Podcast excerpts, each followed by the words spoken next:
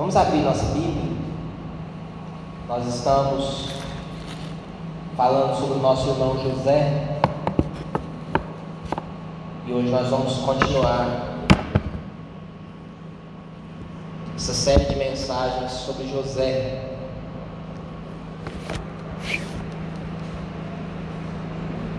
Gênesis.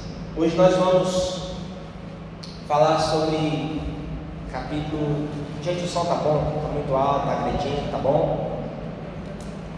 Nós vamos falar sobre Gênesis 42 a 45.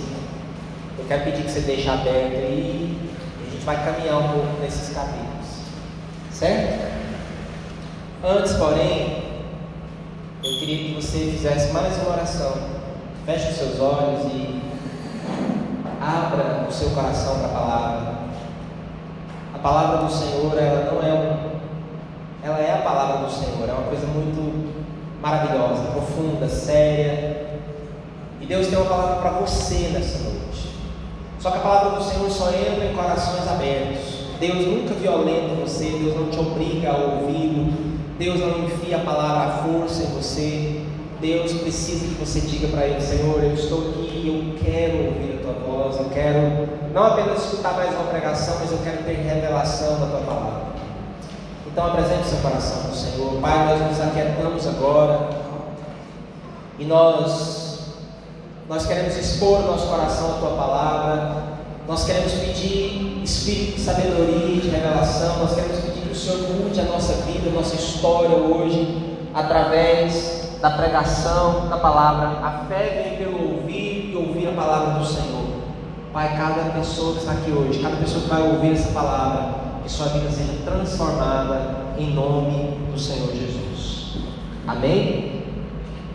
Bom, nos episódios anteriores, nós começamos a falar sobre José e nós resumimos a vida de José em cinco momentos: casa do pai, fundo do poço, casa de Potifar, onde ele ficou como escravo, prisão para onde ele foi injustamente, e finalmente o palácio, onde sempre foi o lugar dele. José nasceu para aquele palácio, mas ele teve que passar por várias fases antes de chegar lá. Vimos, temos visto a graça de Deus, a soberania de Deus atuando o tempo todo na história de José. É, vimos domingo passado uma revelação tremenda, como José deu o nome aos dois filhos dele, é, nomes dos filhos significavam esquecimento, esquecer do passado, esquecer das coisas que te feriram, que te escravizaram, e prosperidade, avançar, prosperar. Só é possível você prosperar, avançar, crescer, quando você esquece o que ficou para trás. Isso foi algo fantástico que o Senhor falou conosco no domingo passado. E hoje eu quero focar a partir do momento em que José está lá na prisão, daqui a um pouco nós vamos ler alguns versos. E José na prisão ele fez o que ele sempre fazia. Ele fez o melhor que ele podia. Ele entendia que ele estava servindo ao Senhor. Então ele servia as pessoas e fazia o melhor que ele podia em todos os lugares, inclusive na prisão. E lá ele se tornou uma espécie de auxiliar do carcereiro e um dia, dois sujeitos que estavam presos com ele, dois funcionários de Faraó, o padeiro e o copeiro, tiveram sonhos. E José interpretou os sonhos deles. Para o padeiro ele disse: Olha, seu sonho significa que você vai morrer. Se prepara, você vai morrer. Para o copeiro ele disse: Seu sonho significa que Faraó vai perdoar você, vai restaurar você, você vai voltar para a sua posição seu empregão top lá de auxiliar de, de copeiro de faraó. Ele era o cara que entregava o copo na mão de faraó. Os reis tinham um copeiro, que era o sujeito de maior confiança, era o cara que provava a comida e a bebida do rei e depois entregava para ele, para garantir que não estivesse envenenada e tudo mais. José disse para o copeiro: Olha, você vai ser restaurado, você vai voltar para a sua posição de prosperidade lá, de funcionário do faraó, mas olha, eu estou aqui injustamente. Por favor, lembra de mim quando você estiver lá e fala para o faraó para me tirar daqui. E nós vimos, gente, o copeiro lembrou de José? Sim ou não? Não. Ele esqueceu de José. Interessante. Como é que isso aconteceu? Como é que o cara recebe uma interpretação do sonho tão incrível que acontece exatamente como José falou e ele esquece José? Isso acontece na vida real? Pessoas que você ajuda, que você ora por ela, que você ministra para ela, que você profetiza, que você dá aquela força. Acontece desse tipo de gente esquecer das pessoas sim ou não? Acontece. Nós seres humanos somos assim. Copeiro chegou lá, emprego, o emprego de volta, aquela alegria toda e muito trabalho, o faraó lá pedindo as coisas para ele. Um dia ele pensou, não, amanhã eu falo com o faraó, depois de amanhã e tal, o faraó agora está muito ocupado, o faraó está em reunião, o tempo foi passando, eu acredito que foi assim. E ele esqueceu de José. Dois anos se passaram, só depois que ele foi lembrar. É, mas ele lembrou um dia o faraó teve um sonho, aquele sonho profético que vocês já sabem, sobre um ciclo de prosperidade que viria sobre o Egito, um grande crescimento econômico de sete anos, e depois uma grande recessão, estou usando termos do nosso tempo, né? A Bíblia fala de fome, um tempo de fartura e um tempo de fome. Depois você estuda na história as grandes fomes que já aconteceram no mundo, você vai ver que esse negócio não é brincadeira, já houve fomes no mundo, em vários momentos e lugares, do nível das pessoas comerem qualquer coisa, literalmente qualquer coisa para não morrer. Inclusive exemplos de canibalismo, coisas horrorosas. Então, Faraó tem um sonho sobre isso, José revela um sonho para ele, interpreta, e ainda diz mais: olha, você tem que fazer isso, você tem que arrumar, arrumar uma pessoa sábia vai administrar, que vai guardar durante um ciclo de prosperidade, que vai fazer uma poupança nacional e depois ter poupança para um tempo de, de pobreza, de, de de recessão. O faraó fica super empolgado com aquilo, fala: Olha, esse cara é você. Você não tem ninguém mais sábio que você. Então você, a partir de agora, você é o segundo. Só eu serei maior que você no Egito. E aí você tem um sujeito que até então estava na cadeia, foi vendido pelos irmãos, foi jogado no fundo do poço, foi vendido, foi para a casa de Potifar, foi para a prisão, esquecido, e agora ele é, na prática, o homem mais poderoso do mundo da época. E aí acontece uma coisa fantástica que está nos próximos capítulos, os capítulos 42, 43, 44, 45, que é o momento em que José reencontra os seus irmãos. Gente, olha aqui. Quando a fome apertou, nos sete anos de fartura, José guardou um quinto da produção do Egito, construiu celeiros e tal, fez tudo o que ele tinha que fazer. Quando a fome apertou, todas as nações começaram a passar dificuldade, passar fome, não tinha colheita, e o Egito estava na fartura. Então as pessoas vinham clamando a Faraó: Nós queremos comida. O Faraó falava: Fala com José. E eles iam até lá José vendendo comida. E as nações ao redor ouviram sobre isso. E lá em Canaã, Jacó ouve sobre isso e fala para os seus filhos: Olha, vocês vão no Egito porque lá tem comida, lá tem mantimento, vão comprar quando eles vão, e agora eu quero ler alguns textos com vocês. Vamos abrir em Gênesis 42, versículo 5. Gênesis 42.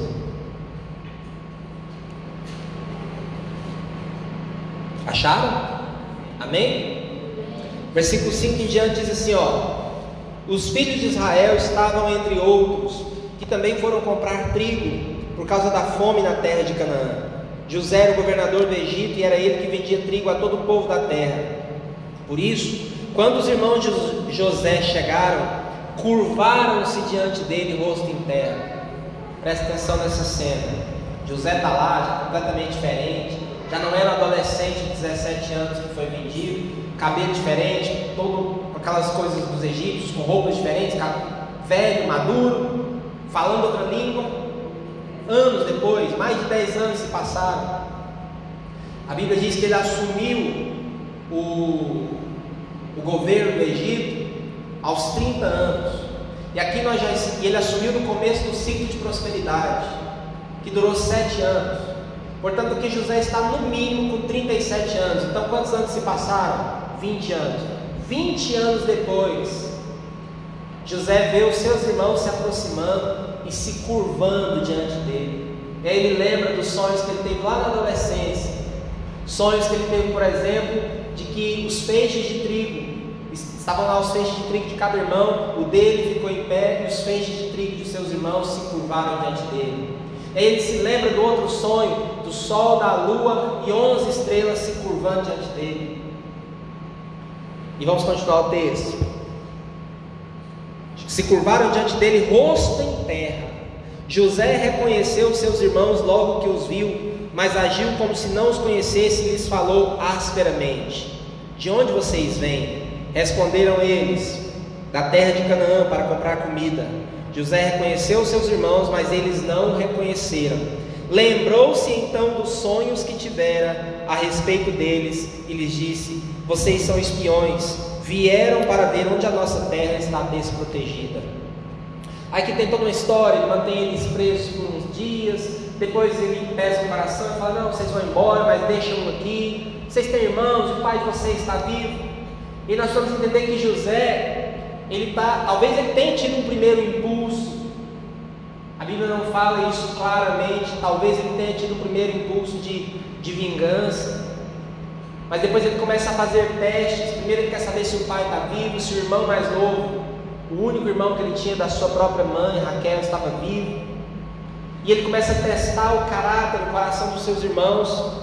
Então, ele mantém eles presos por um tempo, depois ele diz: Vocês vão, vai ficar um aqui, e vocês só voltam a falar comigo se trouxerem o seu irmão mais novo. Vamos ler o capítulo 43, versículo 28. Eles foram, aí a comida acabou. Jacó fala: voltem para comprar mais comida. Eles dizem: não podemos. Por que, que não podem? Porque só podemos se levar Benjamim. Benjamim vocês não levam, então a gente não pode ir. Ah, mas não leva Benjamim, tem que levar e acabam levando Benjamim Jacó sete, porque eles não têm comida. Então eles voltam. Veja 43, versículo 28. Eles responderam: Teu servo, nosso pai, ainda vive e passa bem. E se curvaram de novo. Toda vez que encontrava José, tinha que curvar para prestar-lhe honra. Olhando ao redor e vendo seu irmão Benjamim, filho de sua mãe, José perguntou: Agora vocês precisam tentar imaginar essa cena. É este o irmão caçula de quem me falaram? E acrescentou: Deus lhe conceda graça, meu filho. Profundamente emocionado por causa de seu irmão, José apressou-se em sair à procura de um lugar para chorar. E entrando em seu quarto, chorou. Depois de lavar o rosto, saiu e, controlando-se, disse: Sirvam a comida. No capítulo 44, eles voltam com Benjamim e tudo mais. Tem uma série de detalhes na história que eu não quero falar, não é meu objetivo aqui. No capítulo 44, é, depois de uma série de artimanhas de José, colocando dinheiro no, no, nos sacos de comida deles, colocando uma taça no saco de comida de Benjamim para eles, como se fosse, como se ele tivesse roubado a taça de José, José ameaça de prender Benjamim como escravo. E aí acontece uma coisa muito interessante. Judá, um dos irmãos de José, faz um apelo, eu não vou ler, mas você precisa ler, está em Gênesis 44. Ele faz um apelo belíssimo, emocionadíssimo a José, para que não prenda Benjamim. Ele diz: Olha, o nosso pai já é velho, ele tinha um filho querido que morreu, e ele tem que falar isso para o próprio José, ele tem que contar essa mentira. E aí sobrou só esse rapaz, que é o filho querido do nosso velho pai. E se ele ficar aqui, o nosso velho pai vai morrer. E eu não posso suportar isso. E eu dei a minha palavra para o meu pai que ia levar esse rapaz de volta. Então, por favor, meu Senhor, deixa ele ir e eu fico no lugar dele como escravo. E essa é uma imagem de quê, gente? De redenção. Essa é uma imagem de alguém que se oferece em lugar de outro. Agora, o que você precisa se lembrar é que esse Judá que faz esse apelo, é exatamente o irmão que teve a belíssima ideia de vender José como escravo para o Egito. Então aqui você tem um ciclo que se fecha. Você tem um sujeito que teve essa ideia, que foi um Judas do Velho Testamento, que vendeu José por moedas de prata, que arquitetou esse plano todo, e que agora tem que falar isso de novo, tem que arrancar isso de dentro da alma, tem que voltar nessa história podre dele. E aí ele faz uma coisa linda, que o redime, e que prova para José e para todo mundo que ele era um novo homem, que ele tinha um coração diferente, que ele estava mudado. Ele diz: Olha, solta esse rapaz. Ao invés dele fazer com Benjamim, que já tinha feito com José, ele diz: Solta ele, eu fico no lugar dele. Nesse momento, a partir desse momento, José não consegue Isso vai até o final do capítulo 44 e no capítulo 45, e agora eu quero ler com vocês de novo, capítulo 45, versículo 1. Olha aí, por favor. A essa altura José já não podia mais conter-se diante de todos os que ali estavam e gritou: Façam sair a todos. Assim ninguém mais estava presente quando José se revelou a seus irmãos. E ele se pôs a chorar tão alto que os egípcios o ouviram e a notícia chegou ao palácio do Faraó. Então disse José a seus irmãos: Eu sou José. Meu pai ainda está vivo? Mas os seus irmãos ficaram tão pasmados diante dele que não conseguiam responder-lhe. Cheguem mais perto, disse José a seus irmãos. Quando eles se aproximaram, disse-lhes: Eu sou José, seu irmão, aquele que vocês venderam ao Egito. Agora, não se aflijam, nem se recriminem por terem me vendido para cá, pois foi para salvar vidas que Deus me enviou adiante de vocês. Já houve dois anos de fome na terra, portanto José tinha 39 anos aqui. E nos próximos cinco anos não haverá cultivo nem colheita. Mas Deus me enviou. Quem foi que enviou? Deus me enviou à frente de vocês para lhes preservar um remanescente nesta terra e para salvar-lhes a vida com grande livramento. Assim, não foram vocês, ele repete isso o tempo todo, que me mandaram para cá, mas sim o próprio Deus. Ele me tornou ministro do Faraó e me fez administrador de todo o palácio e governador de todo o Egito. Voltem depressa, meu pai, digam-lhe: Assim diz o seu filho José: Deus me fez senhor de todo o Egito. Vem para cá, não te demores. Tu viverás na terra de Gozen, ficarás perto de mim, tu, os teus filhos, os teus netos, as tuas ovelhas, os teus bois e todos os teus bens eu te sustentarei ali, porque ainda haverá cinco anos de fome. Do contrário, tu, tua família e todos os teus rebanhos acabarão na miséria. Vocês, meus irmãos, estão vendo com seus próprios olhos, e meu irmão Benjamim também, que realmente sou eu que estou falando com vocês. Contem a meu pai quanta honra me prestam no Egito e tudo que vocês mesmos testemunharam, e tragam meu pai para cá depressa. Então ele se lançou chorando sobre o seu irmão Benjamim e o abraçou, e Benjamim também o abraçou chorando. Em seguida beijou todos os seus irmãos e chorou com eles. E só depois os seus irmãos conseguiram conversar com ele. A nobreza de José, o perdão dele, o modo como ele entende que por trás de toda a maldade dos irmãos dele estava o propósito do Senhor, é uma coisa linda. E aqui, gente, eu quero, eu quero ser bem prático. Quero te dizer que de vez em quando Deus nos coloca em situações de reencontro com pessoas que nos feriram, ou de viver situações que relembram lutas passadas. Deus permite isso na nossa vida de vez em quando. Isso é um teste de atitude.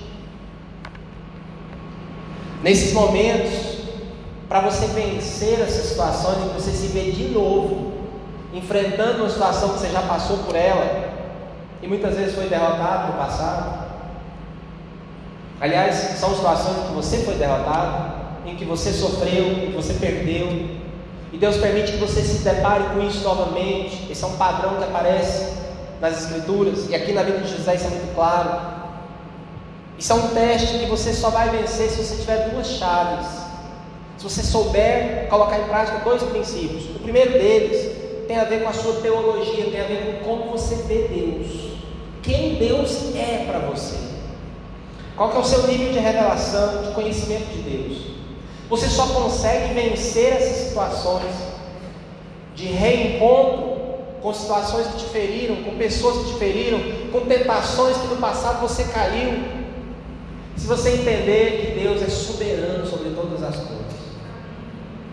Que Deus é o Deus que tem o controle de todas as coisas, que absolutamente nada, nada escapa ao olhar, ao plano e ao controle do Senhor. Se você entender isso, a soberania de Deus, que Deus tem um propósito na sua vida, eu falei isso dois domingos atrás, quando começamos essa série de mensagens. Deus tem um propósito na sua vida, amém? Cada um que está aqui, cada um que está ouvindo essa palavra, você não é um acidente, você não é um acaso, você pode achar que as coisas da sua vida são aleatórias, que é sorte, que é azar. Você pode achar que é o seu próprio braço, a força, a sua inteligência que está conquistando as coisas. Você pode achar que as coisas são naturais, sabe? Mas eu estou te dizendo baseado na palavra do Senhor, que todas, Deus tem um propósito na sua vida. Deus, a palavra do Senhor diz que nós somos como flechas na mão do Senhor. Uma flecha polida, uma flecha afiada, que Deus lançou, que Deus tem um alvo para a sua vida. Sua vida não é uma coisa aleatória, sua vida não é para ser vivida de qualquer forma. A sua vida, ela é um projeto de Deus, isso não é um clichê, isso é uma verdade bíblica. Deus tem um propósito para mim e para você, e Deus é soberano, e Deus vai fazer esse propósito na sua vida se realizar. Lutar contra esse propósito é jogar sua vida fora. Lutar contra o chamado de Deus na sua vida, dizer não para esse chamado, tentar fugir como Jonas, que nós já ouvimos aqui hoje, que as nossas crianças estão ouvindo agora, é jogar sua vida fora. A melhor coisa que você pode fazer é se render ao amor desse Deus, à graça dele, e falar: Deus, eu quero realizar o teu propósito na minha vida, eu quero acertar o alvo que o Senhor tem para mim. O Senhor é soberano, e, eu, e aí, quando você tem esse entendimento, você passa a entender que nada que te acontece, inclusive os problemas, as feridas, as coisas ruins, as coisas horrorosas que acontecem, de alguma maneira, Deus vai usar isso para o propósito dele. Agora, gente, primeiro, duas observações. Primeiro, você pode falar assim, é você não sabe o que eu estou passando. Bom, de fato, cada um de nós, apenas você sabe o que você está passando. Só eu sei o que eu passo, só você sabe o que você está passando. Mas as histórias estão na Bíblia. A Bíblia foi escrita para nosso ensino e para nos consolar. José, pessoal, José foi vendido pelos irmãos como escravo mandado para uma terra distante, como escravo, a morrer, para trabalhar até a morte, igual um animal de carga. A roupa dele foi ensanguentada e jogada no colo do pai. Pai, vê se é a roupa do seu filho, não é do nosso irmão, é do seu filho. Essa história foi sustentada, essa mentira, por mais de 20 anos. Mas essa história, essa é a beleza desse negócio, do propósito de Deus. Isso era necessário para que José chegasse exatamente onde Deus tinha falado para ele nos seus sonhos. Você consegue perceber que José não tinha como chegar no palácio do Egito para ser o governador, para ser o homem, o cara que salvou o mundo, se ele não tivesse sido espancado, jogado no poço, vendido, traído, abandonado, acusado injustamente, preso, esquecido pelo copeiro. É muito lindo você perceber como Deus sabia tudo. Deus tinha um projeto para tudo, até os sofrimentos de José. Ele, ele aprendeu a administrar fartura na casa de Potifar, e aprendeu a administrar escassez, aprendeu a administrar nada na prisão. O que, que você tem na prisão para administrar? Aquela comida que vem, off, na vasilha, um monte de preso. Tudo aquilo era o treinamento de Deus. Então, olha para mim, não interessa o que você está passando, Deus tem um propósito para você, e tudo que você está passando, Deus vai usar para o propósito da sua vida. Eu sou testemunha disso. Romanos 8, 28 diz: Porque Deus faz com que todas as coisas cooperem para o bem daqueles que o amam, daqueles que são chamados segundo o seu propósito. Deus faz com que todas as coisas. Sabe o que é todas as coisas no grego? Vocês já sabem, quem me conhece um pouquinho sabe, né? Todas as coisas no grego significa todas as coisas. Essa é a tradução. Tudo o que você está passando, toda decepção, toda frustração, toda coisa que não acontece, todo tempo que não passa, toda prova que você, sabe? As limitações. O grande problema é que isso é um teste da nossa atitude. Enquanto a gente fica reclamando, enquanto a gente fica lutando, enquanto a gente fica. As coisas de fato não vão acontecer. Mas quando você diz, Deus, eu me rendo. Eu quero ser como José, eu não vou abrir minha boca para reclamar. Eu vou fazer o meu melhor, mesmo que eu estiver no fundo da masmorra mais profunda da prisão. Porque eu entendo, porque eu creio, eu não estou vendo nada, eu não consigo imaginar como é que estar preso aqui vai me levar para o propósito do Senhor na minha vida. Não consigo imaginar. Vocês acham que José imaginava aquilo tudo? No entanto, o nosso Deus é o Deus de José, amém? E Deus tem um propósito para mim e para você. Eu não sei qual é o palácio onde Deus quer te colocar, qual é o projeto dele para você, mas o que você está passando hoje vai te levar para lá. Então, o primeiro teste para você passar, a primeira chave para você passar nos testes do Senhor é você ter muito claro e muito estabelecido no seu coração, inabalável no seu coração, que Deus é soberano, que Deus tem um propósito para a sua vida, que Deus sabe tudo. Confia no Senhor, confia nele. Deus é soberano. O Deus que fez tudo dar certo para José é o mesmo Deus da sua vida. Posso ouvir um amém? amém? Essa é a primeira chave. Se você tiver essa chave, se você crer na soberania, na sabedoria, no controle absoluto de Deus, aí você consegue viver a segunda chave: perdão. E essa não é nada fácil. Torna menos difícil quando você crê. Veja a fala de José, eu acho incrível. Ele vira para os irmãos e fala: Olha, vocês me tentaram mal, vocês me venderam, mas não foi vocês, foi o Senhor. Ele diz: O Senhor me mandou adiante de vocês, Deus me mandou na frente, para preparar. Deus tinha todo um projeto certinho. Vocês acharam que estavam me jogando para as cobras, mas Deus estava usando aquilo.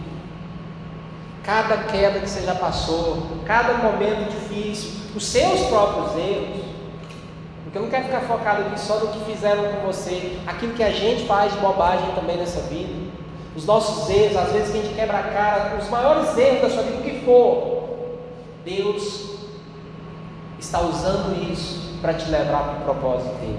E aí você consegue perdoar. José só pode perdoar os seus irmãos porque ele entendeu, peraí. Se os meus irmãos não tivessem me vendido, eu não estava aqui. Foi preciso, existe uma tradição judaica que diz que José um dia voltou lá no poço onde os irmãos jogaram e foi abençoar o poço. Foi agradecer a isso é uma tradição, isso não está na Bíblia.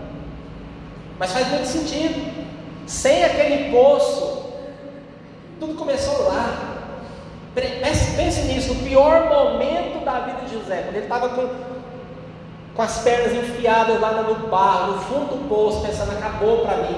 Naquele momento, Deus sabia exatamente aonde iria colocá-lo vinte e tantos anos depois. Pense no pior momento da sua vida.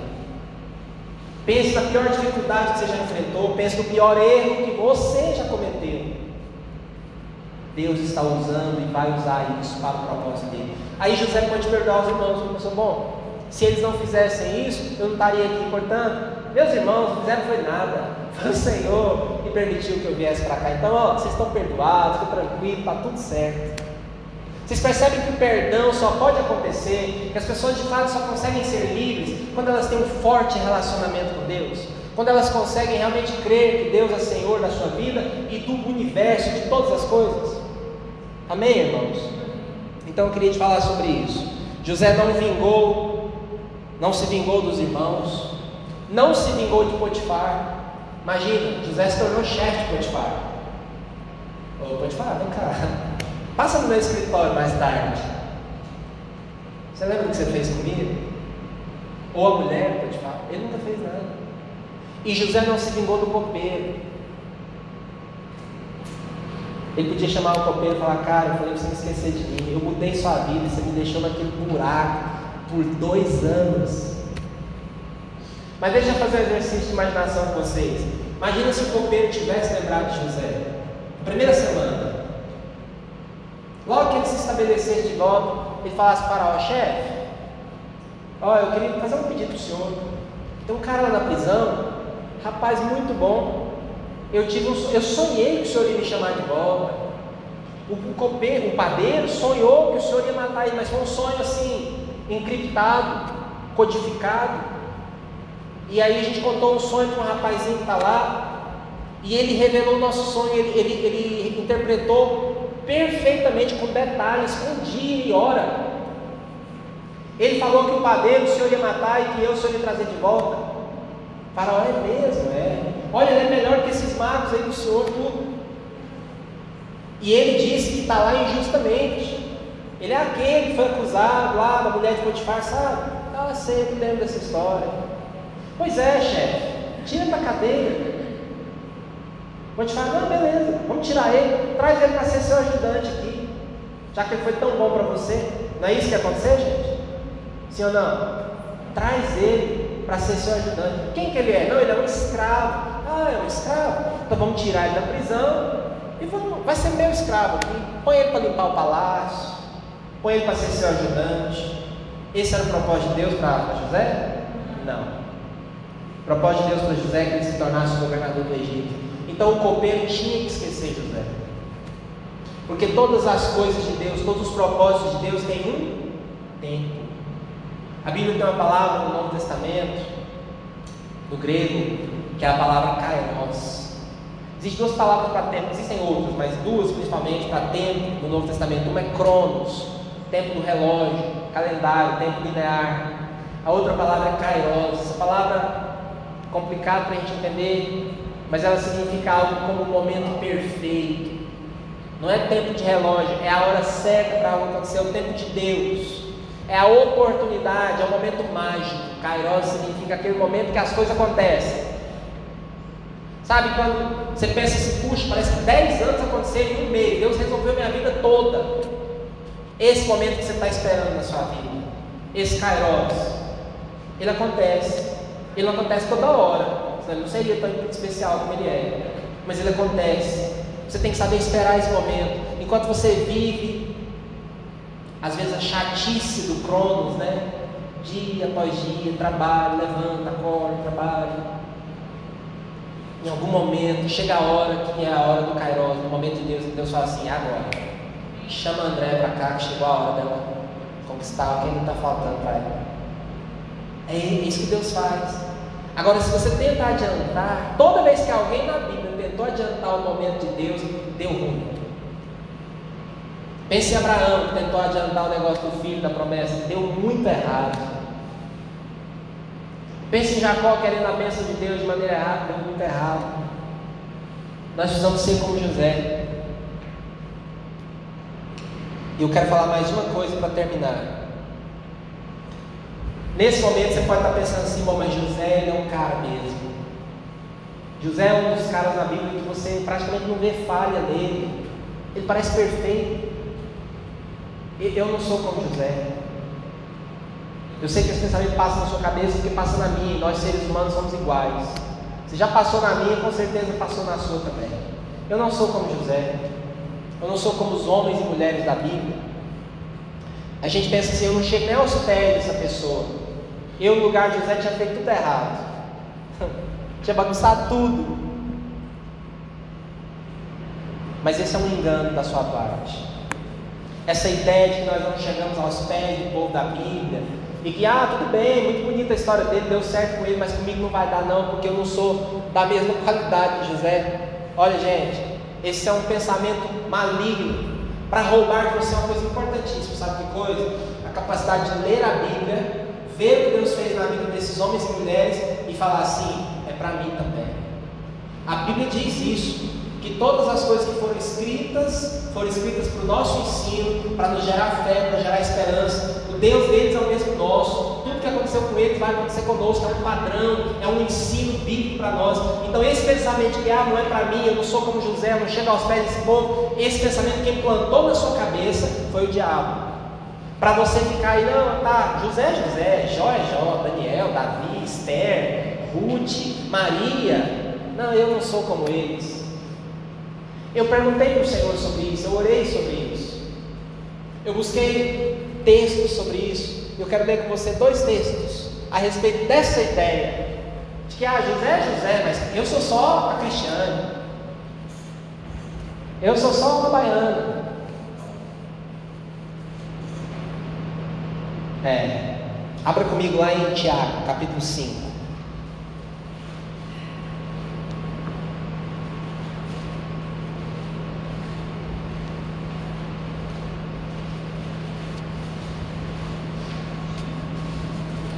Tiago capítulo 5.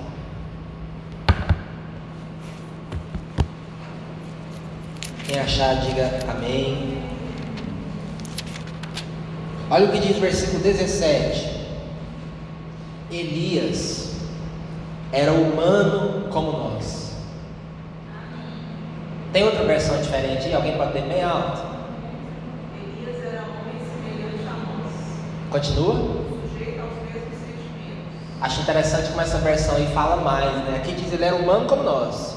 Aí diz: ele era homem semelhante a nós, sujeito aos mesmos sentimentos. Sabe quem é Elias? Elias é tipo um super-herói da Bíblia. Elias é um cara que fez um monte. Na Bíblia tem três momentos, tem três estações na Bíblia, três momentos que acontecem muito milagre. Um é no tempo de Moisés e Josué, outro é no tempo de Jesus e os apóstolos, e o outro que está no meio é Elias e Eliseu. Elias é um dos caras, ponto alto da Bíblia.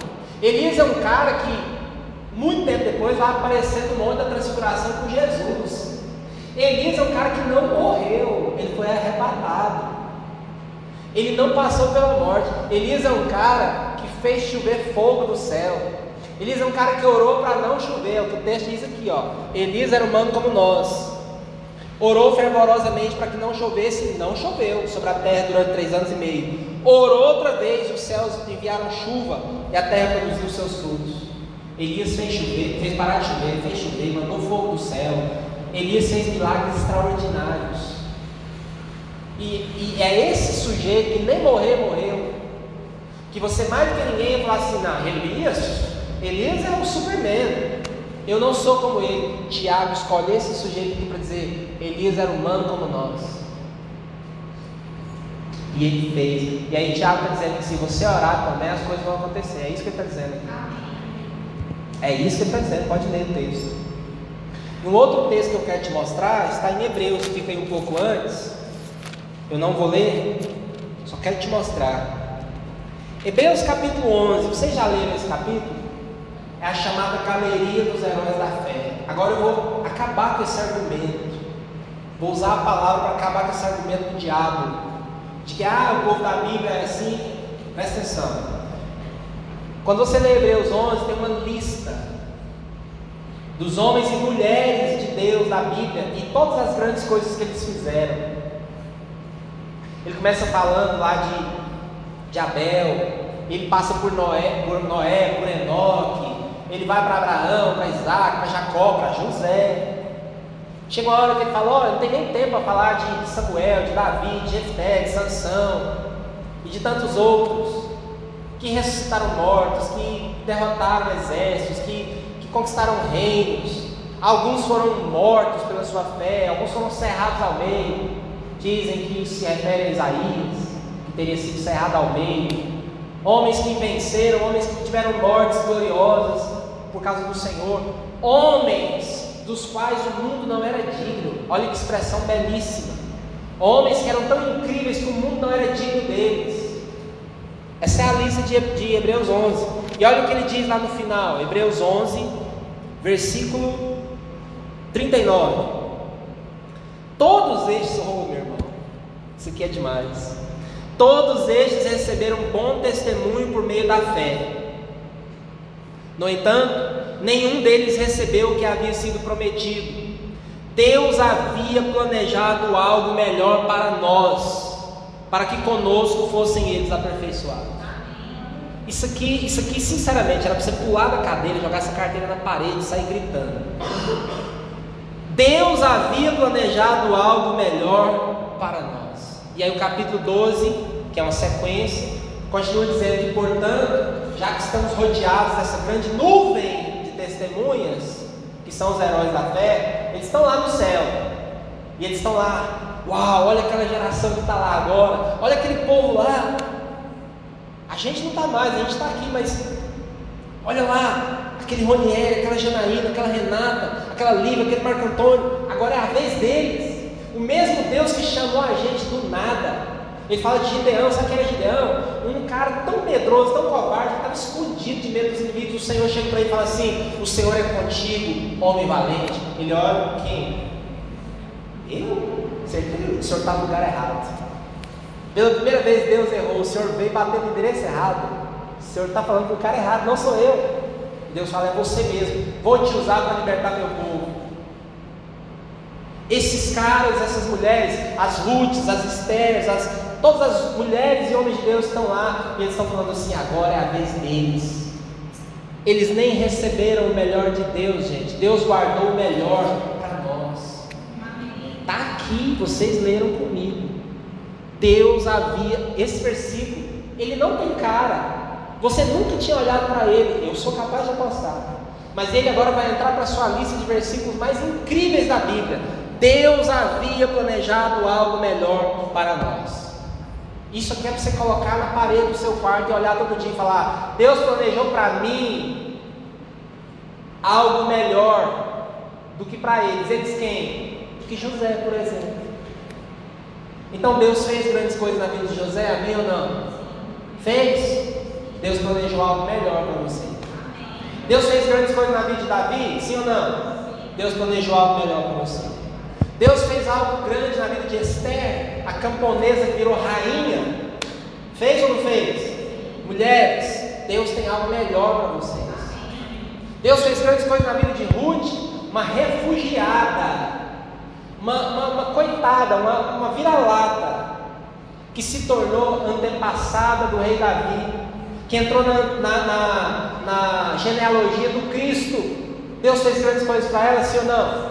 Deus cuidou dela na fome, sim ou não? Deus mandou um marido para ela. Deus tem algo melhor para você. E aí eu vou falar igual o escritor de Hebreus, eu não tenho tempo para falar de todos eles, mas eu tenho uma coisa para te dizer. Guarda esse versículo aqui. Deus planejou algo melhor para você toda vez, agora em diante. Nunca mais você vem com esse pensamento de que, ah, mas era Davi, quem sou eu? Ah, mas era Esther, quem sou eu? Ah, mas era Samuel, quem sou eu? Toda vez que esse pensamento passar na sua cabeça, você vai proclamar Hebreus capítulo 11, versículo 40. Deus havia planejado algo melhor para nós, mim. Então, meu irmão, agora eu posso concluir. Deixa eu te falar uma coisa. Estar na prisão era necessário antes de ir para o palácio. Sem prisão não tem palácio. A prisão, na verdade, é a plataforma para Deus te lançar no palácio que Ele tem para você. O lugar onde você está hoje, e lugar, estou falando de lugares psicológicos, estou falando de lugares. Você está me entendendo? O lugar onde você está hoje é a sala de espera para o grande milagre de Deus na sua vida. Só que você precisa dar o melhor nesse lugar que você está.